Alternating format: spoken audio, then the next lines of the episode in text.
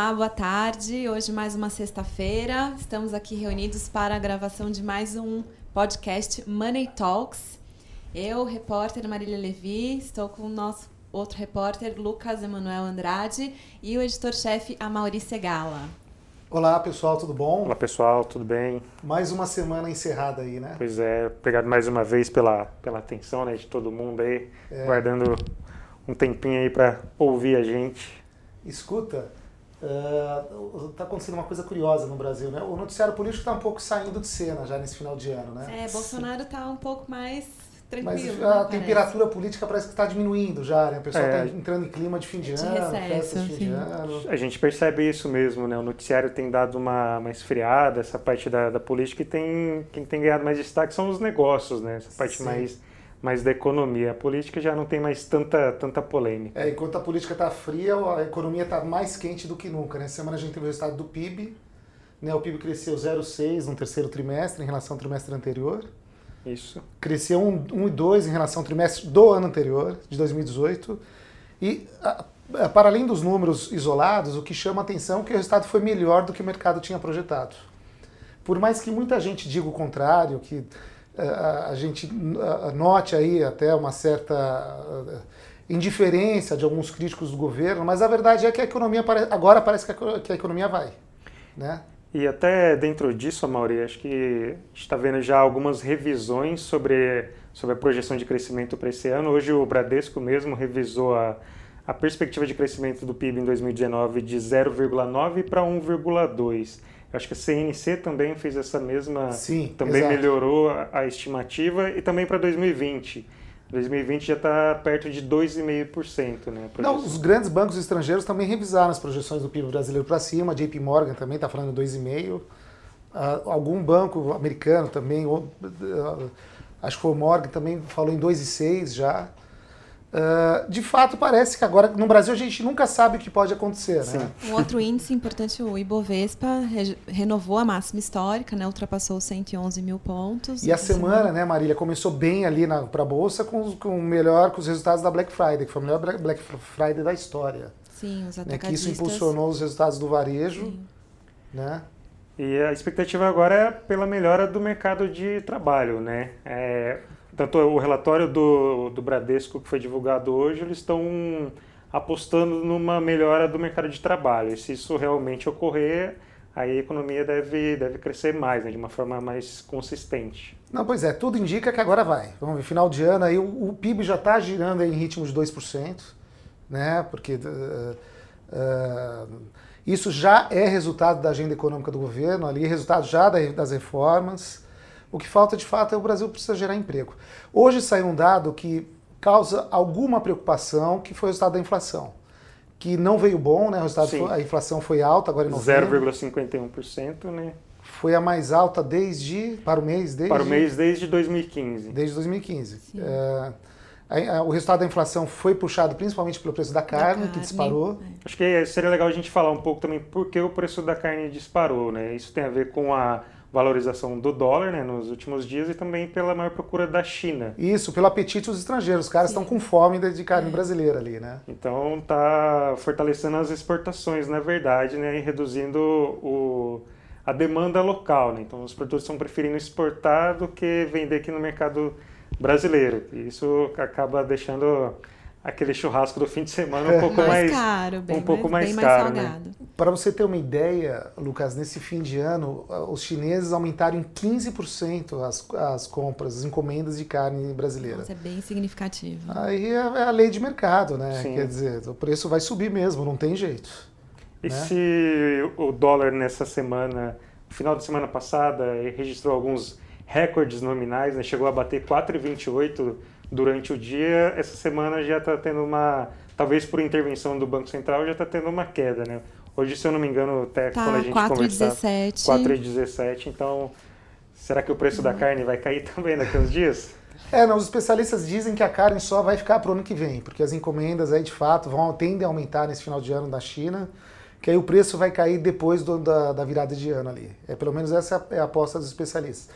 Voltando um pouquinho para falar sobre a inflação ainda, o efeito da disparada da inflação, isso pode de alguma forma afetar a, a, a, taxa Selic. Sim. Né? Porque a, a gente tem reunião do Copom na semana que vem. Isso. Havia um consenso no mercado né, que, que hoje a taxa Selic está em 5%, 5% né, ao, ano. ao ano.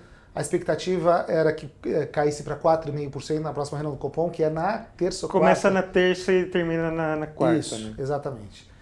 E agora, quer dizer, com, com inflação uh, maior, com dólar caro, talvez o ritmo de, de redução da taxa Selic seja menor. Não seja tão acelerado, sim. Será alterado em relação ao que vinha sendo feito pelo governo. Mas a gente precisa lembrar né, que a Selic está na mínima histórica, né, 5%, a inflação está sob controle. Né? A, é. a, a, estimativa do Banco Central é de 4,25%. Se eu não me engano, a taxa de hoje estava 3,28. Então a inflação ainda está. Quem diria que virada, né? A gente está preocupado, olha, a taxa Selic não será mais de 4,25, será de 4,5. Sim, é, que novos tempos mesmo, né? Isso até no o Boletim Focus do início da semana, para 2020, na semana passada, na verdade, indicou um, um, corte de mais um pouco, né? Acho que 4,25. Uhum. Essa semana eles já revisaram, né? Já ficou em, em 4,5, mas é. talvez não, não, o Banco Central não corte agora mais uma vez. Né?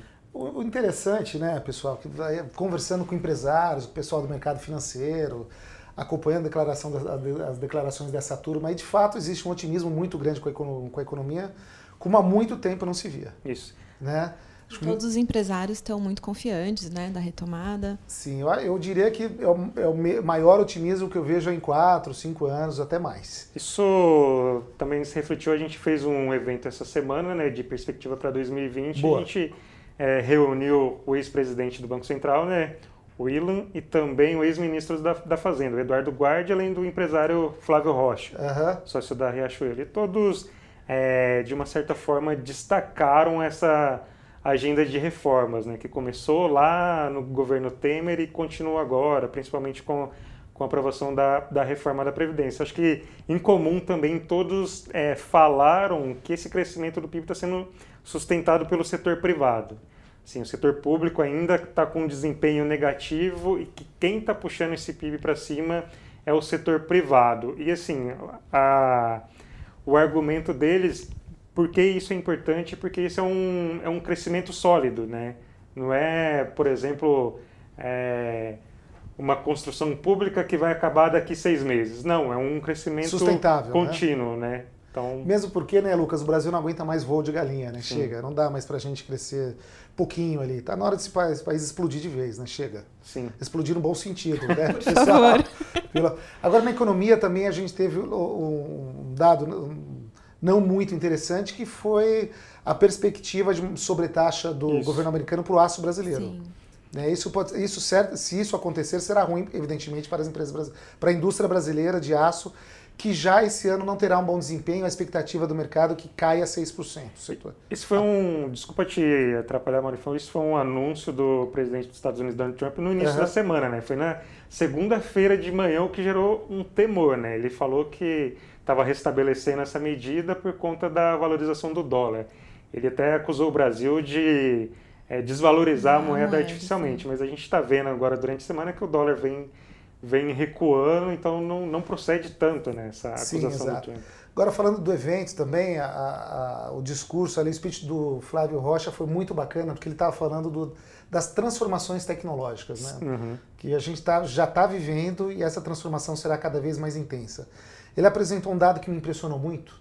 Uh, aquele, aquele, uh, aquele gigante de comércio eletrônico chinês, o Alibaba, o Alibaba ou Alibaba. Enfim, Alibaba. É, enfim. Uh, Para conceder crédito, a inteligência artificial desenvolvida por, por eles considera 8 mil variáveis. Né? O Flávio Rocha estava explicando isso, ele acabou de voltar de uma viagem para a China. O, o, eles, a, a, inteligência artificial ela, ela, avalia coisas do tipo o nível de uso do seu celular. Dependendo do da, da maneira que você usa o celular, a inteligência artificial sabe detectar se você vai comprar algum produto ou não. Para efeito de comparação, ele diz que no Brasil os bancos, ao analisar crédito, analisam, consideram oito variáveis. Isso é impressionante, quer dizer, a gente, a gente vai entrar numa era de conhecimento, de inteligência artificial, que vai transformar a sociedade de tal maneira que a gente talvez nem tenha ideia do que está para acontecer. Sim. Né? Ele observou bem isso, né? Que essa é, revolução, transformação tecnológica vai deixar as empresas muito mais eficientes. E com relação a isso, é, que ele falou do exemplo da China, isso vai é, facilitar o crédito, né? aumentar a, a oferta de, de, crédito, o que estimula o consumo de uma certa forma. Sim. Com certeza. Não, mas isso vai tornar as vai obrigar as empresas a se tornarem mais eficientes. Né? Quem não se reinventar, quem não estiver preparado para essa nova era tecnológica, vai ficar pelo caminho, vai desaparecer.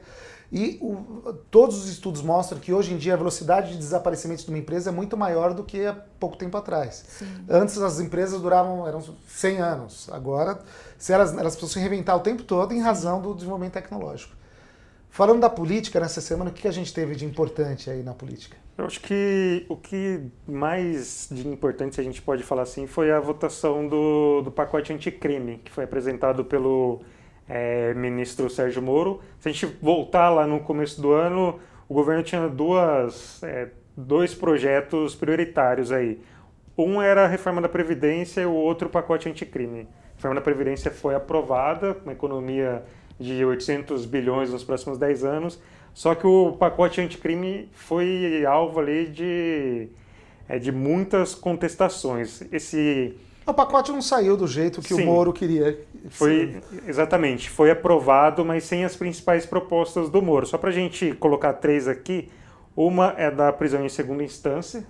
Isso estava no pacote, mas foi retirado, principalmente por já ter uma discussão no Congresso, tanto no, no Senado quanto na, na Câmara. Então, assim, isso foi deixado de lado até para facilitar o entendimento. Teve também a proposta que ampliava o excludente de ilicitude. Isso foi alvo de muitas críticas que as principais críticas, principalmente da, da oposição, era de que isso fosse considerado uma licença para a polícia matar. E aí tem essa parte, uma outra parte é que o Moro colocou é que uma pessoa que participou de um, de um crime, alguma coisa é, financeira, alguma coisa assim, se ela, é, como que a gente poderia falar, se ela confessasse, ela poderia ter direito a, a uma pena menor sem um julgamento, sem, sem passar pela justiça. Você Perfeito. vai lá na autoridade policial, uhum. a autoridade policial poderia te conceder alguns benefícios. Isso também foi, foi derrubado do pacote. Agora, eu queria que você falasse um pouquinho do seu ídolo, viu, Lucas? Rodrigo Maia. Você que tenta falar do Rodrigo Maia toda semana. Ele, nesse caso específico da votação aí do pacote anticrime, Isso. ele teve uma postura curiosa, né? Explica um pouquinho pra gente. Sim, só para a gente entender, o Rodrigo Maia é o presidente da Câmara. Então, teoricamente, ele não vota nessas, nessas, nessas discussões ele só vota em caso de empate, né? Que seria aquele voto Sim, claro. de Minerva. Então, assim, ele, nessa votação do pacote anticrime, se desincompatibilizou, transferiu a presidência da casa para um outro deputado, fugiu, acho que é o Marcos Pereira, se eu não me engano, para poder apenas votar, para votar. Apenas para votar uma, um dos trechos contra o ministro Sérgio Moro. Isso é muito simbólico, né? Sim. Quer dizer, ele, ele fez isso exatamente para marcar a posição contra o governo Bolsonaro. Sim, mostrar o que o a, a postura do Congresso, né? a posição do Congresso de que é, não, nem tudo que o governo quer vai passar. Né? Então precisa, principalmente quando é, trata de lei, né? Quem, quem é responsável pela criação de leis no país é o Congresso, é o Senado, é a Câmara. E o governo Bolsonaro, não sei se dá para quantificar tem encaminhado muitas medidas provisórias, né? Tento, tentando empurrar algumas medidas por essa por meio de MPs, né? E o Congresso não gosta muito de, de MP. E outra atitude simbólica do Rodrigo Maia nessa semana foi a visita ao presidente, novo presidente argentino, né? Sim, Alberto Fernandes. É, ao Alberto Fernandes, né? Uh, quando o Alberto Fernandes foi eleito presidente, o, presidente Bolsonaro fez duras críticas, né? disse que não iria à posse, causou até um certo ruído ali com os nossos ilustres irmãos. E aí o Rodrigo Maia pega nessa semana e vai visitar o cara. Isso é muito simbólico, né? Isso, ele, porque o cara faz isso exatamente para marcar a posição. Uhum. A, gente, a gente já discutiu outras vezes aqui que o presidente Bolsonaro é um pouco avesso a essa articulação política. Ele não está muito, muito ligado, não está lá no, no, dia a dia. É, transferiu essa, essa responsabilidade para outras, outras pessoas E aí o Rodrigo Maia, para manter essa relação com, com a Argentina, fez essa visita ao presidente eleito, né? Que deve, deve tomar posse, acho que nos próximos dias, se eu não me engano, acho que na próxima semana. Eu acho que é na próxima semana. Marília, eu queria que você falasse um pouquinho agora, uma que você que é muito ligada à área cultural, digamos assim, que foi a escolha do novo presidente da Funarte, né? É, é o Dante Mantovani. É, Para quem não sabe, a Funarte é a Fundação Nacional de Artes, né? Ela, ela, ela ah, dita algumas diretrizes aí da, da área cultural brasileira. E digamos que o novo presidente é controverso, né? É, deu uma declaração meio instigante nessa terça-feira. Falou que o rock ativa a droga, que ativa o sexo, que ativa a indústria do aborto, que por sua vez alimenta o satanismo. Então. Mari, é você algo... gosta de rock? Muito. E eu e não você, sou Mari? satânico. Nem abortista, né? Nem abortista. Agora, e ele também parece que é terraplanista, né? Ele já, Sim. É, para piorar, né? Então, mas o que surpreende nisso, né, que é uma pessoa ligada às, às artes, artes, né? É. Que é, é, é, choca até certo ponto você imaginar que um cara que, que tá lá para trabalhar em prol da, da, da, cultura brasileira, do desenvolvimento das artes brasileiras, da música, do cinema, do teatro, que ele, que ele tenha posturas tão preconceituosas, né? Então, Sim. quer dizer, você, você criticar um estilo musical, associar um Sim. estilo musical a uma, a uma questão, a, a questões extraculturais não faz nenhum sentido. A gente precisa lembrar que o Brasil é uma potência na área da arte e da cultura, né? Tanto na literatura, é, música principalmente, e tem uma figura dessa é, se posso falar, tosca, uhum. é, é, preocupante, né? Não é, não é bem-vindo, porque a gente acaba, isso acaba repercutindo na mídia internacional uma propaganda negativa, né? Onde já se viu isso, a gente, é, o Brasil saindo lá fora com, com, com essa imagem, com essa imagem de ter um terraplanista. Com certeza, depois da declaração do, do Bolsonaro é, falando sobre o DiCaprio, já estamos na mira da mídia internacional. Pois é, mas não tem uma semana que quer dizer, a economia está indo bem, muito bem, obrigado, os empresários animados, o PIB crescendo, está tudo tranquilo, vamos em frente. Aí vem na, na, na área comportamental, digamos, Sim, na área é. de costumes. Né? Tem alguma coisa. Aí vem uma bomba dessa, né, que, que acaba tendo enorme repercussão. Uh, a gente teve também a questão da, da, dos medicamentos à base da, do canabidiol essa semana, né, Maria? Sim, foram liberados para venda com prescrição médica em farmácia. É, os medicamentos à base de maconha medicinal, o que é um grande avanço, né? E também é um mercado muito promissor, é, que vai gerar muito emprego, né? Que movimenta bastante a economia. você sabe que nos Estados Unidos a, Uh, alguns estados já liberaram também, no Canadá a, a, a, maconha medicinal é totalmente liberada, mas os mercados já estão enfrentando uma certa bolha. Né? As, no mercado de ações, pelo mercado de capitais, por exemplo, as ações das empresas da, de produção de remédios à base de maconha subiram tanto nos últimos anos que agora estão, nos últimos dois anos que agora estão despencando. Surgiram muitas empresas nos últimos meses achando que esse mercado ia passar por uma explosão sem precedente. De fato, ele cresceu muito, mas a gente só precisa tomar cuidado para não cair numa bolha ali, para não exagerar na, no otimismo, digamos assim. Sim. Mas aqui no Brasil ainda é bem embrionário, né, comparado com os Estados Unidos. Mas é um começo, de fato. E aqui ainda vai ter, para essa questão avançar, vai ter muita resistência do, do governo. A gente está num governo conservador, então. Com certeza. É, talvez, não sei se vai avançar muito além disso, né? Dessa liberação por, por prescrição médica. É, acho que um outro, falando, voltando a falar da política, é, um outro assunto importante, essa semana o PSL anunciou algumas punições para alguns parlamentares, né? É, entre eles o, o, deputado federal Eduardo Bolsonaro, filho do presidente Bolsonaro. É, o PSL suspendeu as atividades parlamentares do, do Bolsonaro, do Eduardo Bolsonaro, eu acho que de mais 17 outros deputados. Uhum. Do Eduardo também ele foi destituído da presidência do PSL em São Paulo. Então, assim, só para.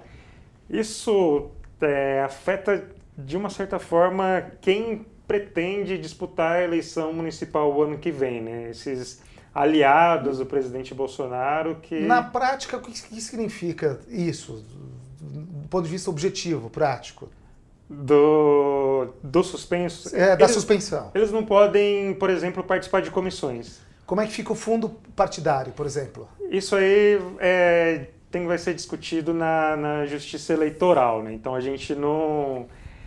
Teoricamente, o fundo é do partido. No, o, o, deputado não carrega o fundo partidário Não carregaria, mas, mas, eu acho que não teve nenhuma grande discussão ainda, não teve uma judicialização sobre isso. Acho que a tendência agora é a gente ter, né, para ver se esse debate, esse debate sobre se quem, se o fundo na verdade pertence ao partido ou ao deputado. Agora, se pertencer ao deputado, a gente vai ter uma onda de infidelidade Sim, partidária, certo? Exatamente. Qualquer um pode, pode trocar de partido. Pode ter isso. Se troca de partido é, ou então você pode fazer o que esse pessoal do PSL está fazendo, né? Houve um racha no partido e tanto é que acabou com a saída do presidente Bolsonaro. O presidente Bolsonaro está tentando formalizar o um novo partido e nessa briga é, esses deputados acabaram suspensos, né? E eles podem usar isso que eles estão sendo perseguidos pela direção do partido. Então, ou seja, na eleição, na próxima eleição, um deputado pode, por exemplo, desrespeitar as ordens do partido, votar contra o direcionamento do partido simplesmente para receber uma punição, buscar a justiça eleitoral e aí poder migrar para qualquer outro partido. Então, assim, a gente pode retroceder ao que era antes, né? Que é deputado trocava de partido a qualquer instante sem nenhuma punição. Pois é, então é mais ou menos isso que eu disse no começo do podcast. No Brasil a gente nunca sabe o que poderá vir pela frente, né? Sim, qualquer coisa é surpresa. é possível. Mas a mensagem da semana é de otimismo, né? Vamos, vamos ali pensar ser otimistas com a economia, pelo menos os indicadores são bons. É, você falou no começo do, desse programa aqui que o cenário político está dando uma baixada de tom agora, a gente já não vê tanta repercussão, mas a parte da, da economia dos negócios está mais em evidência, né? Talvez pode ser um, mais um fator aí para estimular o crescimento da economia. Para a semana que vem a gente tem então a reunião do Copom, na, ter, o anúncio na quarta-feira, né, da nova taxa Selic. Mas algo importante na política na semana que vem? Talvez no cenário externo, né? A posse do novo presidente da Argentina. Vamos ver se o o Bolsonaro vai dar alguma declaração, como, como vai ser a repercussão aqui no Brasil. E junto com a posse dele, deve ter algumas medidas já, né? Pra, principalmente na, na economia. A gente vai ver qual vai ser o, o viés, né? se vai ser um viés mais protecionista ou um viés mais pragmático de entender é, como está a situação. Perfeito. Então a gente vai ficando por aqui em mais um podcast Money Talks. Nos acompanhe em nossas redes sociais, que são, Lucas? É, a gente está, acho que praticamente tudo aí, né? Além aqui do Spotify, SoundCloud, a gente está no YouTube, Twitter, Instagram, LinkedIn. É, Sempre arroba, arroba Money Report. É, só procurar por Money Report você vai encontrar no a gente. No Tinder a gente não tá não, né, Lucas? Não, ainda Maravilha. não. Pelo menos eu acho que não. Eu desconheço. Pessoal, brincadeira, bom fim de semana e curtam aí a semana. Bom final tchau, de semana. tchau. tchau. tchau.